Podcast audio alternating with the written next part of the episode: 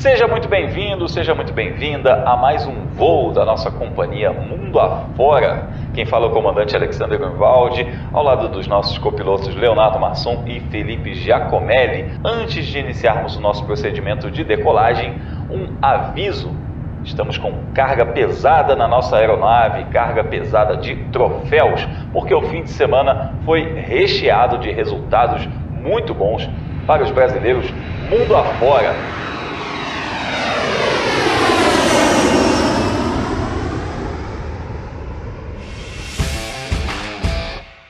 Começando o episódio número 51 do podcast Mundo Afora, um conteúdo associado ao site F1 Mania, onde você acompanha lá pelo f1mania.net todos os resultados sobre os brasileiros que competem no automobilismo e no motociclismo internacional. Aproveita para seguir, curtir nas redes sociais, procura lá por site F1 Mania no Twitter, no Instagram e no Facebook. A gente tem também outros podcasts aqui no nosso feed. No final desse episódio a gente fala sobre eles. Então, bora começar nosso papo aqui sobre brasileiros que competem no automobilismo internacional, porque a gente tem muito assunto hoje nesse nosso episódio número 51. Na edição anterior nós completamos comemoramos 50 episódios e agora começamos a nossa série dos próximos 50. Leonardo Marçom, muito bom começar essa série, inclusive falando sobre pódio e vitória na IMSA, o principal campeonato de endurance da América do Norte. Seja bem-vindo a mais um episódio. Grande Léo. Fala, Grum. Fala, Felipe. Alô, você que acompanha o mundo afora. Pois é, muito bom começar esse episódio de número 51 falando da IMSA, falando da vitória do Felipe Fraga. Ganhou, fez, fez a estreia dele nos protótipos e garantiu uma vitória lá em High. A gente vai falar dele e dos outros brasileiros já já. Sim, a estreia do Felipe Fraga no, nos protótipos, super legal isso, né? Mais um brasileiro que esse ano já trouxe notícia boa pra gente, o contrato dele como piloto oficial da Mercedes nos campeonatos de GT, fez a sua estreia nos protótipos, vencendo corrida e vencendo corrida num campeonato importante nos Estados Unidos. Falando em Estados Unidos, Felipe Giacomelli teve mais uma vitória brasileira no Road to Indy. E tem brasileiro brigando por esse título lá na USF 2000. Fala Grum, fala Léo. Muito legal a gente estar tá aqui nesse episódio 51, né? Eu sei que vocês falaram mais cedo pra gente que tá proibido falar que é uma boa ideia esse episódio, então tudo bem, a gente não faz essa piada. Mas falando do Kiko Porto, é, é o caso de qualidade contra quantidade.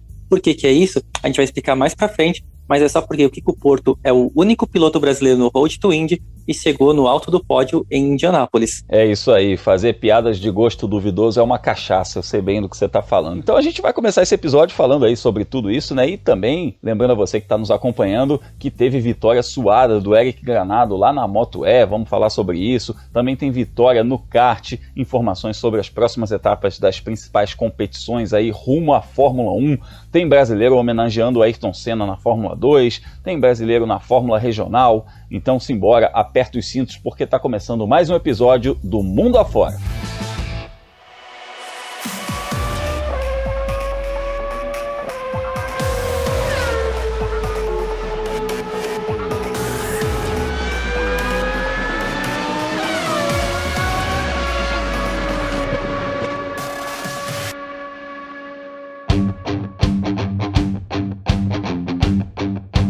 A nossa primeira parada é nos Estados Unidos. Estamos no circuito de Mid Ohio, onde o Felipe Fraga enfim fez a sua estreia na classe LMP3 da IMSA, o principal campeonato de provas de longa duração dos Estados Unidos.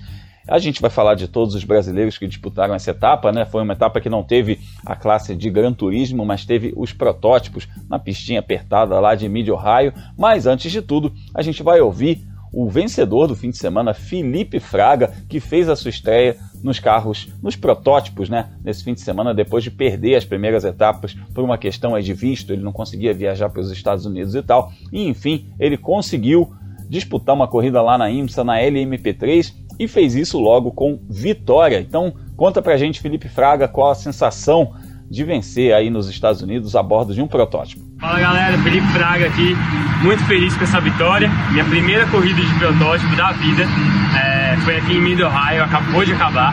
Estou muito feliz mesmo, porque todo mundo aí que me acompanha sabe o quão difícil foi para poder chegar aqui nos Estados Unidos. É, então eu queria dedicar muito essa vitória para minha família, para todo mundo que que me acompanhou nesse período e agradecer muito a equipe que me esperou por quase três meses. E é isso aí, troféu aqui na mão, é, voltar agora para casa. E estou muito feliz de ter conseguido aí mais uma vez né, estrear é, com vitória no protótipo, um carro muito difícil, cada volta eu estava aprendendo mais, mas é isso aí, muito feliz, obrigado a todo mundo que me acompanhou e que torce por mim.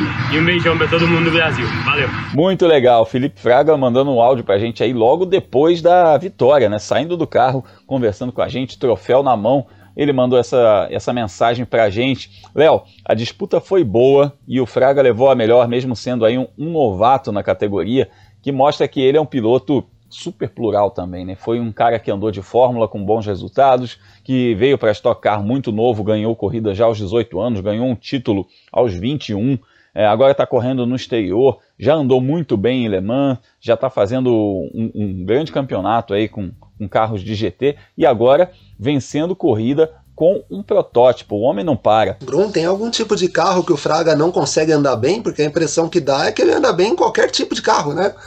É, lá nos Estados Unidos, em Mid Ohio, ele conseguiu essa vitória. Vai lembrar, ele, ele é companheiro de equipe do líder do campeonato, Gar Robinson, na Riley Motorsports, que parece ser a equipe mais forte entre aquelas que disputam o campeonato da LMP3 mas ainda assim ele, teve, ele travou uma disputa muito boa com os segundos convocados, o Rasmus Lind e o Dan Goldberg, né, terminaram bastante, né, terminou próximos, os dois terminaram próximos, acho que a diferença foi ali em torno de 3 segundos. E é legal a gente ver o Fraga que, como a gente já disse em outros episódios, ele vem num momento de carreira muito interessante. Primeiro com a carreira internacional, que ele passou a ter após deixar a Stock Car. Uh, correndo bem com os carros de GT, agora com um acordo para ser piloto oficial da Mercedes e nos protótipos também mostrando o resultado. Foi a primeira corrida dele de protótipo, Grum, e ele já consegue uma vitória. Então, dá para a gente imaginar o Fraga de repente, não sei, né? Agora com esse acordo com a Mercedes, talvez não seja tanto o objetivo dele, mas dá para a gente imaginar de repente o Fraga crescendo para categorias é, mais velozes, de repente passando para os DPIs, para os LMP2, né? Com regulamento de endurance agora sendo unificado para os próximos anos, quem sabe até para divisões maiores. Bacana a gente ver que o Fraga conseguiu um bom resultado, Grum. É, o Fraga é um piloto realmente muito capaz ele já, de tudo que ele andou, ele andou bem, né? E, e, é interessante ver essa incursão dele nos protótipos. Embora o, o, LMP3 seja o protótipo mais lento entre todas as classes, digamos assim, o menos rápido, né? Carro de corrida nunca é lento, né? Mas o, o menos rápido entre todas as classes. E, e o Fraga está se especializando aí no GT, né? Ele virou piloto de fábrica da Mercedes, é um contrato muito interessante para ele também. É, mas é como você disse, Léo, o futuro está aberto, tem muita coisa para acontecer e eu creio que esse regulamento unificado que está pintando aí para os campeonatos globais de endurance, os campeonatos mais fortes, né, como o Mundial de Endurance, o EC, como a IMSA, como as outras divisões aí, European Le Mans Series, Asian Le Mans Series, é, isso possa criar aí um, um cenário muito interessante para que algumas equipes possam fazer é, opções por pilotos que, que, que corram em mais de um campeonato. E o Fraga pode se dar bem numa dessa daí, com toda certeza. E, inclusive, Felipe, é, é uma coisa que pode fazer a, a IMSA ganhar um pouco de corpo na sua classe principal também. A gente está vendo aí o Mundial de Endurance, né, com a coisa dos hipercarros, com os LMDH que vão surgir ainda. Então, quer dizer, a classe principal da, do Mundial de Endurance, nesse momento ainda está um pouco mais fraca, ainda está se reerguendo, mas o cenário para 2022, 2023 principalmente, é muito promissor. E a gente vai ver isso se refletir também na IMSA, que vai ter aí a Penske correndo com Porsche. Então, isso vai abrir um, um, um leque muito grande também para a coisa dos protótipos, né? Mas a gente tem hoje pilotos brasileiros competindo de maneira muito forte dentro dos protótipos e eles tiveram um renascimento, digamos assim, nessa etapa de Mid-Ohio, que foram o Felipe Nasser e o Pipo Derani competindo com o Cadillac, que ficaram em segundo lugar na classe DPI. Passo a palavra para você comentar sobre isso, não só sobre o desempenho do, do Derani e do Nasser, mas também desse cenário que a gente está vendo aí do crescimento do, dos protótipos no Endurance Mundial. Bruno, eu me sinto muito em casa, assim, na hora de comentar sobre a INSA, né, porque Felipe Nasser, Felipe Fraga, o Pipo Derani, que é Felipe Derani, né, Luiz Felipe Derani, e aí, enfim, é todo, tudo em família aqui dentro. Já ganhou a super licença para correr lá, se quiser, né? Já tem nome para isso, você já tem. Não, quem sabe, né? Mas, é, assim, comentando sobre a corrida de ontem primeiro, o Felipe Nasser e o Pico Derani, né, meus dois charás, eles deram um pouco de sorte, um pouco de azar ao mesmo tempo, né? Eles estavam na briga pela liderança, aí eles eram parados nos boxes, e foi nesse momento que a bandeira amarela surgiu. Aí de uma, o lado bom é que como eles já tinham feito a parada, aí todo mundo foi para os boxes junto com o safety car, eles passaram na frente de todo mundo e assumiram a liderança. Não que o resultado deles dependesse disso, né? eles já estavam brigando pela vitória desde o começo da corrida, mas aí eles foram beneficiados. O lado ruim é que isso significou que eles tinham, eles tinham voltas a mais, né, percorridas na pista com o mesmo tanque de gasolina em relação a todo mundo que parou é, no momento que o safety car entrou na pista. E aí o Felipe Nasser, depois das entrevistas que ele deu após a prova, ele reclamou um pouco da estratégia da Action Express de poupar bastante combustível, principalmente nas voltas a de bandeira verde, né, logo após a relargada, que foi quando eles foram ultrapassados pelo Rick Taylor, que acabou ganhando a prova. Mas é, é muito positivo ver os dois brasileiros tendo brigado pela vitória, eles estavam devendo um bom resultado por causa dos problemas mecânicos em Daytona e dos acidentes em Sebring, e agora eles já voltam assim de olho do campeonato, de olho no título, uma boa, uma boa sequência de resultados a partir de agora. Pode sim, né, catapultar eles para primeira colocação. É claro que o carro da Wayne Taylor, né, do Rick Taylor e do Felipe Albuquerque, né, mais um Felipe para a gente comentar aqui, tá um pouquinho na frente, mas é aquela coisa, um problema que o carro da Wayne Taylor tenha, aí volta a embolar tudo, a gente viu no ano passado, quem está na terceira colocação, na quarta colocação, não pode ser descartado de maneira alguma na INSA. E agora, respondendo sua outra, sua outra pergunta, né, sobre a sequência de montadoras que estão anunciando a participação na DPI, que vai chamar né, LMDH a partir de 2023. Não é só a Penske, tem, não é só também a, a Acura e a Cadillac ou alguma marca da GM, que também deve ser anunciada nas próximas semanas, que vai competir outras marcas, né? Hyundai já teve de olho no campeonato, a BMW também, já se falou um pouco na Ford, mas a Ford agora está um pouquinho mais quieta a tendência, acho que como nos Estados Unidos você tem espaço para muitas montadoras, você tem muitas equipes grandes, né? Você tem a Action Express, a Wayne Taylor, a equipe do Michael Shank, aí tem a Penske, tem a Ganassi, tem a Andretti, tem a equipe do Bob Hall, tem a equipe do Brian Herta, que é a equipe que anda de Hyundai numa das divisões de acesso da INSA, né? Que eles correm com carros TCR. Imagino que a gente consiga ver um grid muito forte se as montadoras resolverem um pouco abrir o bolso. E aí faz todo sentido para elas, né? Porque elas vão poder brigar em Daytona, em Sebring, no campeonato inteiro nos Estados Unidos, depois, é claro, em Le Mans, né, que aí seria a cereja do bolo para eles, como a Corvette vem fazendo há muitos anos, ganhando tudo nos Estados Unidos e tudo em Le Mans. E nisso fortalece um pouco os pilotos brasileiros. A gente tem visto poucos brasileiros nos Estados Unidos nas categorias de acesso, acho que a gente vai falar sobre isso daqui a pouquinho, mas é, de uma maneira geral a gente tem muitos brasileiros andando nos Estados Unidos. Os três que a gente comentou na INSA, tem Augusto Farfus participando das corridas de longa duração, tem o na Indy, né, o Tony Canan, o Hélio Castro Neves e o Pietro Fittipaldi, Matheus Leite passou por lá. De repente, né, pode até abrir espaço para o Sérgio Sete Câmara fazer uma corrida aqui, outra ali, mas acho que o futuro é brilhante, tanto para divisão LMDH, né, da, da INSA, quanto para a participação dos, dos, pilotos brasileiros nos protótipos a partir de agora. É, é indiscutível que o cenário, para quem gosta de endurance, o cenário está muito promissor. Abriu aquele horizonte bonito, né, para quem curte corridas de longa duração, porque, enfim, os principais promotores das, das, dos principais campeonatos se conversaram. Era uma coisa que precisava acontecer havia muito, muito tempo. Eu falo assim muito tempo, eu falo décadas. Isso estava precisando acontecer, já tinha muito tempo mesmo, e precisou o Jean Todt lá, como presidente da FIA, chegar, sentar os dois para conversar. Levou um tempo isso, já é um processo que está levando alguns anos, mas finalmente está acontecendo. E para o fã de corridas, não só para o fã de endurance, isso é muito legal, porque a gente vai ver montadoras chegando, montadoras muito grandes, muito fortes, chegando com força de trabalho, com tecnologia, com pilotos de ponta. Então é bem interessante também. E é um cenário que não deixa as equipes independentes, né, Léo, é, de, de mãos abanando. É uma, é uma coisa que vai ser interessante também para aqueles times que são times clientes de grandes montadores no GT ou que fazem é, protótipos de maneira independente. Então, isso, isso é uma coisa que a gente vai ver acontecer é, a longo prazo. Né? A gente está falando 22, 23 como é, o começo dessa nova era, mas a gente vai ver aí 2025, 2026, a gente vai ver o Endurance crescer muito E eu acredito que para os pilotos brasileiros possa ser também um caminho, inclusive pensando naqueles que já estão é, abortando a ideia da, das competições de monoposto desde agora, né, desde cedo, desde 16, 17 anos de idade e migrando para o turismo, é, vai poder abrir, digamos assim, um, um híbrido. A galera que, que queria seguir no Fórmula, né, mas não vai seguir no Fórmula, mas não precisa necessariamente cair para o turismo, cair para o GT ou cair para para uma Stock Car, para alguma coisa desse tipo, né? Uma Porsche, mas sim fazer alguma coisa que tem um pouco mais de pressão aerodinâmica, um estilo de pilotagem que é mais próximo assim do monoposto do que do turismo. É, eu não gosto de usar muito esse termo, Grum, mas é uma, é uma terceira via, né? Inegavelmente é uma terceira via é, aos poucos, né, ao longo prazo, como você disse, a tendência é que a gente tenha, além das equipes de fábrica disputando provas de endurance, provas importantes de endurance, é, equipes clientes que venham a comprar esses carros também.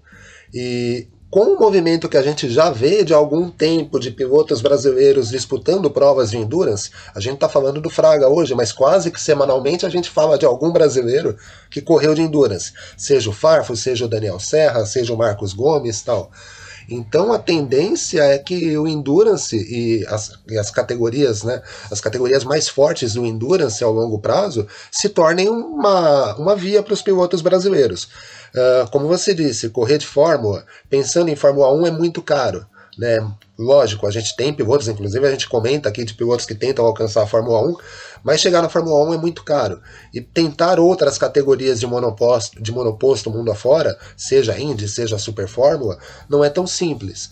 Uh, também tentar o turismo, a gente tem aqui no Brasil a Stock Car, que é fortíssima. Uh, mas mesmo com grid grande, não é tão simples você chegar no grid da Stock Car. Em outras categorias de turismo, a mesma coisa.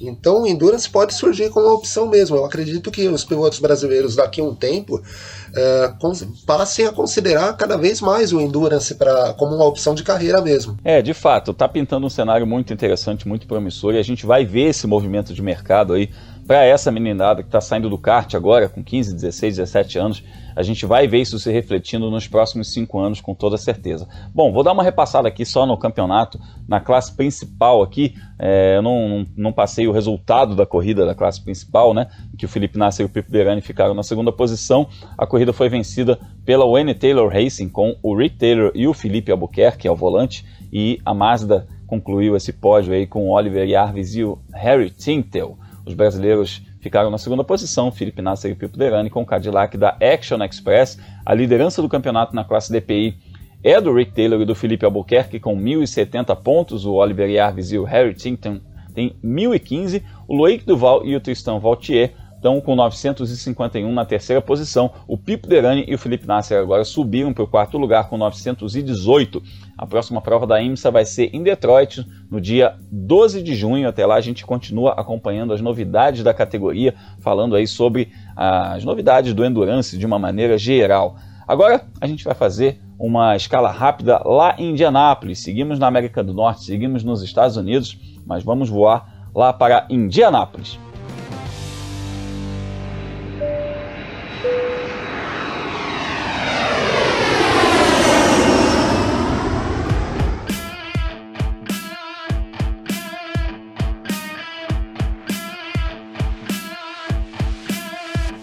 Sim, chegamos a Indianápolis, mas não no oval ainda, no circuito misto, lá no complexo do Indianapolis Motor Speedway, um dos grandes templos do automobilismo mundial, para a gente falar sobre o Road to Indy, que nesse fim de semana teve é, etapa da Indy, da Fórmula Indy, lá no, circuito misto de Indianápolis. É uma das atrações aí desse mês de maio que compõe a programação de Indianápolis, que no passado era um mês inteiro de muitos treinos, muitos testes. É, com, com o tempo, com o passar do tempo, isso foi enxugando um pouquinho. E aí, de uns anos para cá, a organização lá do, das 500 milhas de Indianápolis criou essa prova no circuito misto chamado GP de Indy, aproveitando o circuito que era ali da Fórmula 1 com algumas alterações pequenas. Olha só que legal, a gente teve inclusive pole position do Romain Grosjean, foi, um, foi uma coisa muito bacana que a, toda a comunidade do automobilismo se mobilizou com isso foi bem legal. Mas a gente teve também a Road to Indy, né? As categorias de acesso da Fórmula Indy competindo aí nesse fim de semana e na USF 2000, que é a categoria de entrada né, dessas três categorias que compõem o Road to Indy, teve rodada tripla, três corridas no fim de semana, e quem aproveitou muito bem esse fim de semana foi o Kiko Porto, que colocou uma vitória e dois pódios no bolso. Felipe, não teve safety car nem Christian Brooks que segurasse o Kiko, né? O menino foi é, foi com tudo e, e, garantiu bons pontos aí nessa disputa pelo título. É, Grum, foi sim. É, a gente teve uma terceira corrida, né, a, que foi disputada no sábado, bastante emocionante. Basicamente, sim, quatro ou cinco pilotos na luta pela vitória na maior parte do tempo. O Kiko Porto foi o piloto que acabou liderando o maior número de voltas, teve uma, uma disputa muito apertada ali com o Christian Brooks, como você citou, e aí, felizmente, ele ficou com a vitória, né? O resultado foi bastante importante porque a gente veio de duas etapas e o Kiko Porto correu em pistas que ele é, vai bem, né? Ele tinha andado forte ano passado em São Petersburgo e andado forte também no misto de Indianápolis. Esse ano ele repetiu a dose, fez a pole em São Petersburgo, né? Terminou com a segunda colocação numa, num duelo também muito bom com o Christian Brooks e agora em Indianápolis também, né? Ele não largou na pole, mas a vitória ficou para ele nessa terceira corrida. O Christian Brooks é o principal adversário do Kiko Porto nesse ano, é o piloto que a gente vai falar, acho que na maior parte do ano, analisando a USF 2000, mas ele é só o terceiro colocado na tabela, né? Tá três pontos atrás do Kiko Porto. Quem lidera é o Juven Sundaramurfi, que é um antigo companheiro de equipe do Dudu Barrichello, na equipe chamada Pabst é muito incomum que os pilotos da USF 2000 eles fiquem por três anos na categoria e esse Sundara Murphy está no, no, terceiro ano dele. Então é um pouco assim, usando a experiência do campeonato, tudo que ele aprendeu nas últimas duas temporadas para andar na frente. Ele está conquistando muitas vitórias, tem cometido alguns erros também, mas normal, né, de um piloto também, é, por mais experiente que ele seja na, na categoria, ele é um jovem piloto, então acaba cometendo muitos erros. Expectativa é que diferente do ano passado, né, que a gente viu o Christian Rasmussen, que era o piloto dinamarquês que competia, ele ganhou seis corridas seguidas no começo do ano e disparou para a vitória. Acho que esse ano a briga ali entre Sundara Murphy, o Kiko Porto, o Christian Brooks, um piloto chamado George Pearson também que está andando muito forte, vai até a última corrida desse ano. É uma categoria que está muito emocionante e a gente espera que, claro, que o Porto saia na frente, mas não tenho a menor dúvida que a gente vai acompanhar no ano que vem na Indy Pro 2000, todos esses pilotos de novo brigando um contra o outro, e quem sabe, né, eles consigam um ajudar o outro para todo mundo se destacar, subir Indy Lights, um dia até mesmo chegar na categoria principal. É isso aí, esses pilotos que você mencionou estão aí numa briga ferrenha. Na corrida 1 foi o Sandara Murphy que ganhou, ele ganhou a corrida 2 também, né? Mas o Sandara Murphy ganhou a corrida 1 com o Michael Dorlando e o Christian Brooks logo atrás dele em segundo e terceiro lugar, o Kiko Porto foi o sétimo colocado. Na corrida 2, que o Sandro Amor também ganhou, o John Pearson foi o segundo colocado e o Kiko Porto já foi ao pódio em terceiro lugar. Na corrida 3, o Kiko Porto venceu com o Christian Brooks em segundo e o Michael Dorlando em terceiro. O Sandro Amor ficou fora do pódio, então o campeonato está aí apertadinho, né? O, é, 154 pontos para o líder, o Kiko Porto está com 141 só. 13 pontos atrás, o Christian Brooks com 138, 3 pontos atrás do Kiko. E muito apertado, não dá para fazer nenhuma previsão. Léo, rapidinho, a USF 2000 volta a correr nos dias 27 e 28 de maio, também em Indianápolis, no mesmo fim de semana das 500 milhas, mas não no circuito grande das 500 milhas de Indianápolis, né? Não, não, Grum, é Indianápolis, mas é no Lucas Oil Raceway, que é um oval de menos de uma milha e é uma pista onde a, a Indy Pro 2000 e a USF 2000 já correm costumeiramente. Uh, tanto é que as provas não são nem no final de semana, né? Uma corrida na, é, o fim de semana é deles é quinta e sexta. E essas duas categorias fazem as corridas deles lá. Em Indianápolis a gente tem as 500 milhas, né, no domingo, e esse ano a gente não vai ter, mas normalmente a Indy Lights faz a prova de 100 milhas dela na sexta-feira, né, no mesmo dia do Carb Day. Uh, mas esse ano a Indy Lights não corre lá, o SF 2000 Indy Pro correndo no Lucas Oil Raceway. Tá certo, e a gente vai estar tá aí na torcida pelo Kiko Porto, que está disputando a USF 2000, uma das três categorias que levam a Fórmula Indy. Hora de a gente atravessar o oceano e ir até a Europa para falar de mais brasileiros que estão competindo mundo afora. Simbora!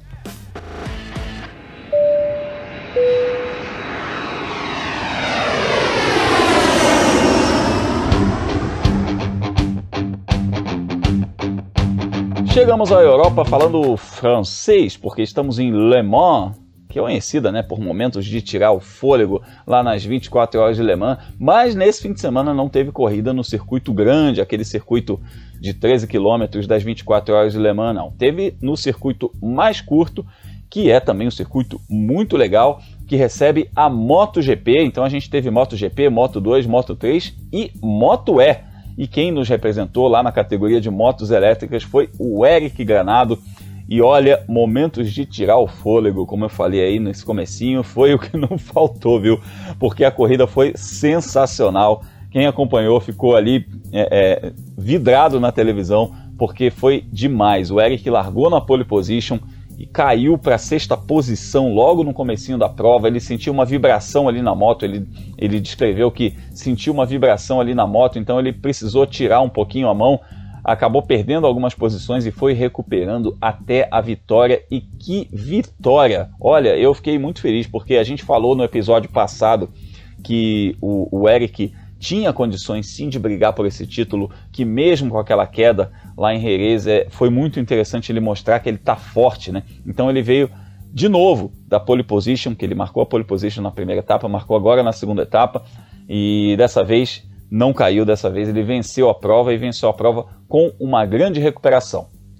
Então vamos ouvir Eric Granado sobre essa corrida, porque olha, Eric, parabéns, a gente aqui aplaudiu de pé. Fala Grum, tudo bem? Aqui é o Eric Granado, tô aqui de Barcelona, é, tô em casa, o troféuzão tá aqui, depois de final de semana incrível em Le Mans, na França.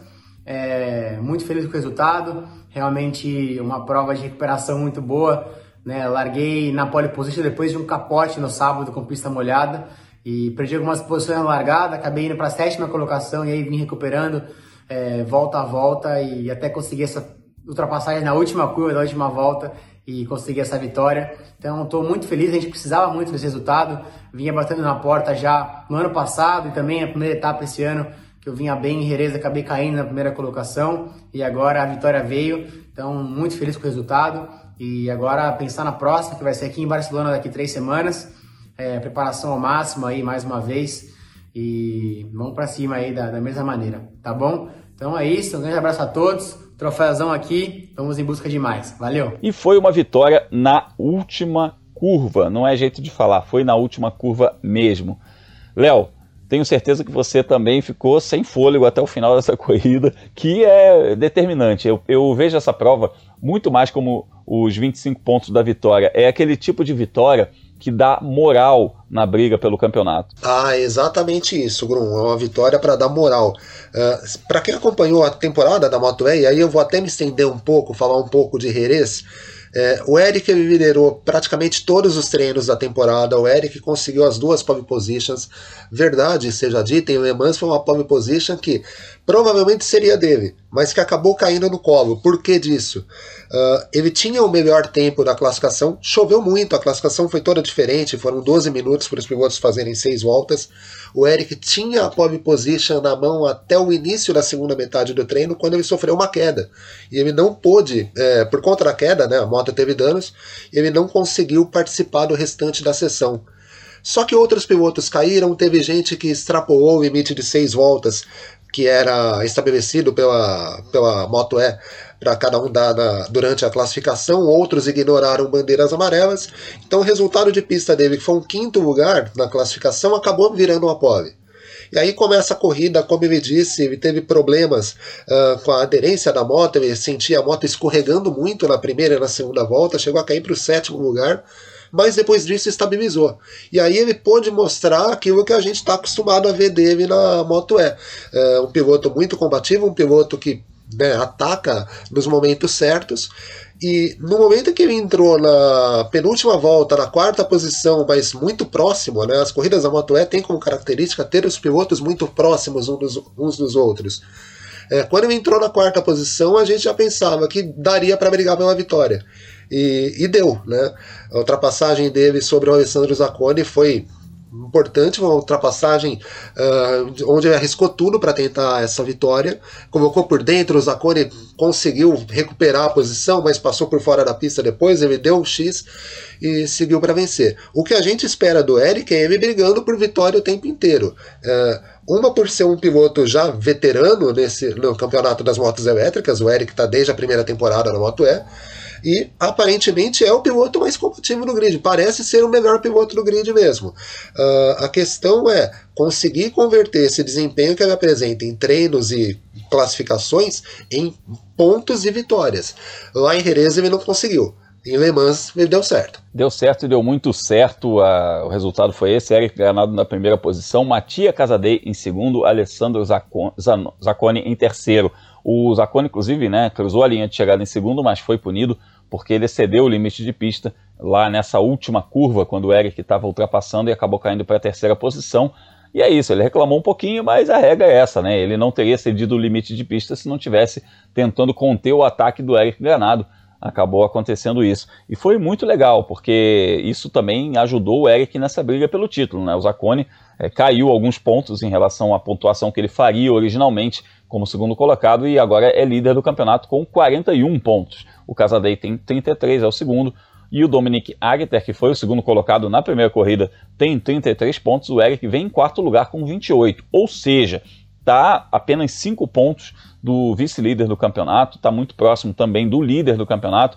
Uma vitória do Eric na próxima etapa na Espanha, com algumas combinações de resultados aí, podem colocá-lo inclusive na liderança do campeonato. A gente lembra que são corridas curtas, é um campeonato curto, então é muito importante também você atacar e atacar bem na hora certa. Felipe, eu tenho certeza que você ficou feliz com esse resultado do Eric e, isso abre também um cenário muito promissor para ele, né, em termos de, de carreira, porque é um momento chave da carreira do Eric também. Ele ganhar esse título pode deixar ele muito próximo de um, de um contrato é, dentro do próprio Mundial, né? Ah, o Grum, é, não só o Eric, acho que o, o Eric também fazendo um, uma carreira internacional de altos e baixos, mas os altos são muito altos, né? Ele foi muito competitivo na época que ele, ele correu no espanhol de Moto 3, ele foi campeão do espanhol de Moto 2, e na Moto E ele é o piloto dominante, apesar de não, ser, não ter conquistado nenhum título, né? É o único piloto que desde a primeira corrida da primeira temporada ele está andando na frente nesse campeonato. A gente espera que o título venha dessa vez e, claro, ele consiga pavimentar o, caminho dele, seja para a MotoGP, seja para o Mundial de Superbike, onde ele decide correr. Mas queria também ressaltar que a gente tem outros três pilotos brasileiros andando de, de duas rodas na Europa. O Diogo Moreira, que a gente falou um pouquinho dele na semana passada ou na semana retrasada, que é o brasileiro que está competindo na Red Bull Hooks Cup e o, no espanhol de Moto 3. E os irmãos Kawakami, né, o Tom e o Macon Kawakami, que já passaram também pela Red Bull Cup e estão correndo na Super Sport 300, que é o equivalente à Moto 3 para quem quer chegar na Superbike. Para as pessoas da nossa geração, ver muitos pilotos brasileiros andando em campeonatos europeus de motociclismo não é normal, né? A gente meio que acostumou com o Alexandre Barros, depois a gente já pulou o Granado e até agora a gente não, não teve é, um grupo, né? Como a gente vai vendo na Fórmula 1, nas categorias de base, que sempre tem dois, três, quatro brasileiros por campeonato. Isso é uma coisa que está surgindo na moto. E é muito importante porque você tira um pouco o peso do, das costas de um único piloto. Vamos falar que um deles, qualquer um desses quatro que eu falei agora, não deu, não ter um problema na carreira, perde confiança, decide fazer outra coisa. A gente tem outras três chances de ter um brasileiro que vai se firmar, sabe? É muito importante ter esse grupo, de ter um desenvolvimento contínuo no motociclismo. É muito legal que a gente está vendo isso acontecer agora. Sim, com certeza, é muito legal. É uma geração muito promissora e tem o dedinho do Alexandre Barros nisso aí também. É muito legal, né? Ele que é meio que mentor da carreira do Diogo Moreira, também conselheiro de outros pilotos brasileiros que estão competindo aí no exterior. Então, é o legado, o grande legado do Alexandre Barros, que é um dos ídolos aí da, da vida também do Eric Granado. Né? Eles chegaram a competir juntos, inclusive, no, no, no, Superbike Brasil, mas é uma referência que o Eric teve aí da infância, é, o Barros e o Valentino Rossi. Então, é bacana também a gente ver esse legado construído pela família Barros dentro do motociclismo brasileiro. Bom, a Moto E vai continuar o campeonato na Espanha no próximo dia 6 de junho e a gente vai estar aqui ligado no podcast Mundo Afora para trazer todas as informações para você. Então, já conferiu se o cinto está bem apertado? Porque a gente vai voar de novo. É hora da nossa volta final.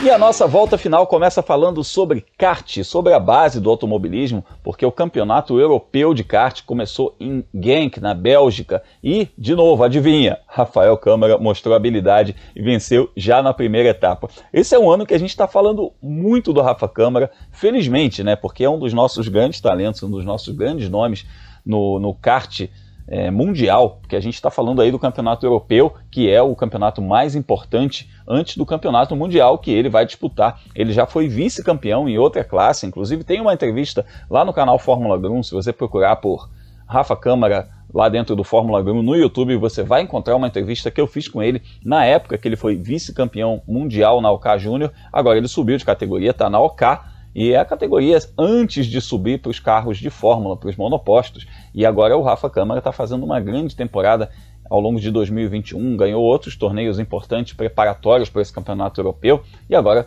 ganhou a primeira etapa lá em Genk, na Bélgica, com Arvid Lindlab da Inglaterra na segunda posição, o Eduardo Ludovico Villa da Itália na terceira posição. O Matheus Morgato também ficou no top 10, outro brasileiro terminou na oitava posição. Então é muito bacana a gente ver os brasileiros subindo aí nas divisões de acesso e também no kart, que leva para as divisões de acesso. A gente está de olho nessa meninada e vai falar bastante deles ao longo do ano. Bom, falando de kart, a gente agora pula para falar de NASCAR, né? Outra realidade completamente diferente, porque o Miguel Paludo está pronto para sua segunda prova na NASCAR Xfinity Series em 2021 depois de um sétimo lugar em Daytona, numa corrida que ele largou lá de trás, largou lá da 35ª posição, o brasileiro vai competir no Circuito das Américas, lá em Austin, com a Junior Motorsport, a equipe do Dale Earnhardt Jr. Então, a prova é no dia 22 de maio, a gente vai ficar ligado também, vai ter transmissão aqui no Brasil. Então, o, havendo um resultado bacana do Miguel Paludo, a gente vai conversar com ele, vai trazer tudo para vocês aí que nos acompanham aqui no podcast Mundo Afora. Pulando da NASCAR dos Estados Unidos, a gente volta a falar de automobilismo europeu, mas na verdade das categorias de base rumo à Fórmula 1, porque nesse fim de semana tem Mônaco. A Fórmula 1 vai correr no Principado de Mônaco com categorias de base a Fórmula 2 e a Fórmula Regional Europeia by Alpine. Ufa, campeonato com nome gigante. Na Fórmula 2, o Felipe Drogovic, o Gianluca Petekoff e o Guilherme Samaia vão em busca de pontos para o campeonato que está sendo liderado pelo chinês Guan Yu Zhou, que tem 41 pontos. O Liam Lawson, neozelandês, é o segundo com 30. O Gerrando Aruvala, indiano, tem 28. Os brasileiros ainda não estão numa situação muito boa. O Guilherme Samaia e o Gianluca Petekoff não pontuaram. E o Felipe Drogovic é só o décimo segundo com dois pontos conquistados apenas. Mas, Leonardo Marçom, a gente lembra, o Felipe Drogovic classificou bem, liderou corrida, brigou por vitória na primeira rodada do campeonato lá no Bahrein. Então, quer dizer, é um nome forte para a gente confiar aí para Mônaco, inclusive porque o líder do campeonato é o companheiro de equipe dele, né? Então a gente pode esperar um bom desempenho do Felipe Drogovic também. Ah, sim, Bruno. A expectativa para o Drogovic é das melhores, né? Uh, como você disse, ele fez bons treinos, até conseguiu uma boa posição de largada na primeira etapa, mas faltou converter em pontos, né? E a gente vai ter uma segunda etapa em Mônaco, a gente sabe de toda a dificuldade que, que existe em Mônaco nas corridas, então vai ser importante para ele classificar bem, mas ele vai precisar também, caso consiga uma boa classificação, é, ser bastante combativo na primeira corrida do final de semana, porque tem aquela inversão de posições de grid. Então, a, expectativa é por uma boa classificação do Drogovic para que ele consiga andar na frente por mais, pelo maior tempo possível. Como vão ser as corridas, a gente não foge muito daquela receita que a gente tem de Mônaco. Dificuldades para ultrapassar, estratégia vai ser importante, escolha de pneus, né? no caso da Fórmula 2, a gente tem é, na, na corrida do domingo, é importante a gente ver como que vai ser a estratégia de pneus. Nas duas corridas do sábado tem que ter aquele controle de, do desgaste dos pneus, né, mudou um pouquinho a dinâmica, aquela dinâmica de três corridas que a gente comentou da Fórmula 3 nos episódios anteriores. Então a gente espera que o Drogovic consiga converter em pontos isso até para poder brigar mais na frente no campeonato. Sobre o Samaya e o Petekov, o Samaya já tem um pouco mais de experiência, né, e fez uma boa primeira etapa, passou perto dos pontos. O Petekoff está naquele primeiro ano de adaptação, a gente torce para que ele consiga andar um pouquinho mais à frente também. Quem sabe aí beliscar um top 10 para já pontuar na segunda etapa. Pois é, a gente está sim na torcida pelos brasileiros e o Felipe Drogovic vai competir, inclusive, com um capacete em homenagem ao Ayrton Senna, em homenagem às seis vitórias do Ayrton Senna em Mônaco, que é o recordista de vitórias nessa pista pela Fórmula 1. Vai, tá bem bacana o desenho. Vai lá no meu Instagram, Fórmula Grum. Coisa linda, coisa linda. Vai lá no meu Instagram, dá uma olhada. Se você ainda não viu esse desenho, eu postei lá. Tá muito bonito realmente. E falando no Instagram, falando em redes sociais, a gente vai falar muito sobre essa, sobre essa corrida aí no fim de semana, que essa aí eu não quero perder. Eu adoro Mônaco e a gente vai trocar muita ideia pelas redes sociais, né, Léo? Ah, vamos sim, Grum. Vamos trocar ideia tanto no Twitter, quanto no Facebook, quanto no Instagram. Quem quiser me procurar por lá, só buscar por Leonardo Marçom. A gente compartilha os trabalhos feitos tanto com o Grum no Fórmula Grum, quanto no F1 Mania, tanto na revista Racing. Né? Então, quem quiser me procurar, Facebook, Twitter ou Instagram, só buscar por Leonardo Marçom. É isso aí, eu tô lá como Fórmula Grum, me procura também Twitter, Facebook, Instagram, a gente tá lá como Fórmula Grum falando bastante sobre automobilismo e falando sobre a Fórmula Regional Europeia by Alpine, que também vai fazer uma rodada nesse fim de semana lá em Mônaco, com brasileiros na pista, Dudu Barrichello e Gabriel Bortoleto.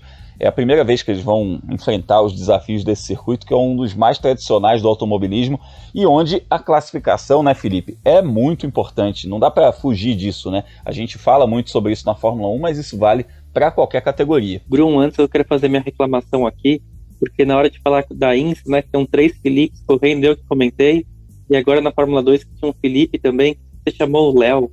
Meu Deus do céu, Grum. E eu para falar dos Felipe, ser o setorista de Felipe aqui do mundo afora. Brincadeira, gente. É, a gente fala aqui na Fórmula, em qualquer campeonato de Fórmula, classificação em Mônaco é muito importante, né? Porque é difícil ultrapassar, não dá nem dar um toquinho ou outro, o que seria um pouquinho mais viável num campeonato de turismo. E na Fórmula Regional by Alpine é ainda mais fundamental porque esse campeonato não tem a regra do grid, invertido. Largou para terminar na frente, é fundamental largar na frente. E olha só, Grum, uma coisa que me deixa um pouquinho preocupado, mas aquele preocupado curioso para ver o que vai acontecer, é que essa Fórmula Regional tem mais de 30 pilotos. Imagina colocar 30 jovens, muitos deles que vão chegar aos 18 anos de idade, para competir ali em Mônaco, em muro é pertinho, pertinho, pertinho, muitas e muitas vezes. Eu acho que, ó, o bom piloto de safety car está disposto porque ele vai ter que trabalhar bastante. Por outro lado, estou bastante confiante em um bom resultado finalmente do, do, do Barrichello, porque ele é um dos poucos pilotos do grid, né, que ele já tem experiência de andar em circuito de rua. Ele nos Estados Unidos, na US 2000 corre, correu, por exemplo, em São Petersburgo no ano passado. O Lula, inclusive, teve um bom desempenho. E a gente vai ver como que ele vai sair em Mônaco, né? É claro que São Petersburgo tem algumas diferenças para Mônaco. Uma delas é aquela reta, né, de, de é, não só é maior, porque a reta de Mônaco, como o muro é um pouco mais distante, né? Eles têm mais área de escape, tem até um pouquinho de grama Mônaco é, bom, a gente conhece, né? Na Sandevaux você escapou, você bateu no muro, no Hairpin você escapou, você bateu no muro, e na saída do túnel você escapou, aí sim tem a chicane, mas depois a gente já vê muita gente batendo ali também, então é importante os pilotos ficarem muito ligados. Pois é, a Mônaco não perdoa erros, a gente lembra que o campeonato está aqui com Gregor Salsi com 85 pontos como líder, o Paul Aron com 57, o vice-líder, e o Alex Quinn em terceiro lugar com 48 pontos. O Gabriel Bortoleto é o único brasileiro que pontuou até o momento, está em 14 lugar com dois pontos. O Dudu Barrichello ainda não marcou pontos. É um campeonato muito competitivo, 30 carros, muitas equipes é, com, com potencial de vitória também. É, e a gente vai ver, evidentemente, né? A gente vai ficar de olho nos brasileiros e para ficar de olho nos resultados deles também, a gente tem agenda da velocidade, né, Felipe? Grum, tem sim. E esse final de semana tem uma vez importante, que é a agenda da velocidade, para quem está acostumado, né? Vai ao ar toda quinta-feira. Porque quinta-feira, olha só, a gente já tem treino livre em Mônaco da Fórmula 1, também tem a classificação da Fórmula 2. Então a agenda vai ao ar na quinta, mas vai de manhã. Então quando você estiver acordando, é só entrar no meu site, né, World of Motorsport, ou felipejacomelli.com, e aí o Agenda da Velocidade, que é um post que eu faço, que tem todos os horários, os resultados e onde assistir as corridas do final de semana, vai estar lá publicado, e aí tudo certinho, né? Lembrando que a gente já está tendo treinos para as 500 milhas de Indianápolis, né, que começaram hoje, e aí, enfim, né, é aquela semana louca de Indianápolis, de muito treino, muito teste pela frente, e depois Fórmula 1, Fórmula 2 e Fórmula Regional, que não deixa de ser também uma Fórmula 3. E para quem quiser me seguir nas redes sociais e acompanhar o, o, a chamada para a agenda da velocidade, e também né, a gente comentando sobre as corridas do final de semana e as principais notícias envolvendo os pilotos brasileiros, é só procurar por Felipe Giacomelli, tanto no Instagram quanto no Twitter. É isso aí. Lá na Agenda da Velocidade você encontra inclusive os resultados do Felipe Drogovic na Fórmula 2, tá vendo? Você fala sobre os Filipes, seja aqui no podcast Mundo Afora, seja na Agenda da Velocidade. E você que está nos ouvindo aí, prestigie a Agenda da Velocidade, prestigie o trabalho do Leonardo Masson na revista Racing, também no F1 Mania, prestigie lá o canal Fórmula 1 no YouTube, para a gente ficar por dentro de tudo que está acontecendo e você também é, prestigiar os criadores de conteúdo e de notícias sobre automobilismo aqui no Brasil. Procedimento de pouso iniciado, hora de desembarcar esse monte de troféus que a gente carregou aí ao longo dessa viagem que a gente comentou sobre os pilotos brasileiros. A gente lembra que o feed de podcasts do F1 Mania tem também outros conteúdos como o Em Ponto, que é de segunda a sexta com o Carlos Garcia e o Gabriel Gavinelli, trazendo notícias aí do mundo da velocidade, e semanalmente tem o Full Gas com o Gabo Carvalho e o Gabriel Lima falando sobre moto velocidade, evidentemente eles falaram também sobre a vitória do Eric Granado na Moto E, assim como semanalmente você encontra também o Mundo Afora, então assina o feed de podcasts do F1 Mania para ficar por dentro de tudo que rola no mundo da velocidade. Segue a gente nas redes sociais, troca uma ideia para a gente falar muito sobre os brasileiros que estão competindo mundo afora. Um forte abraço e até a próxima viagem.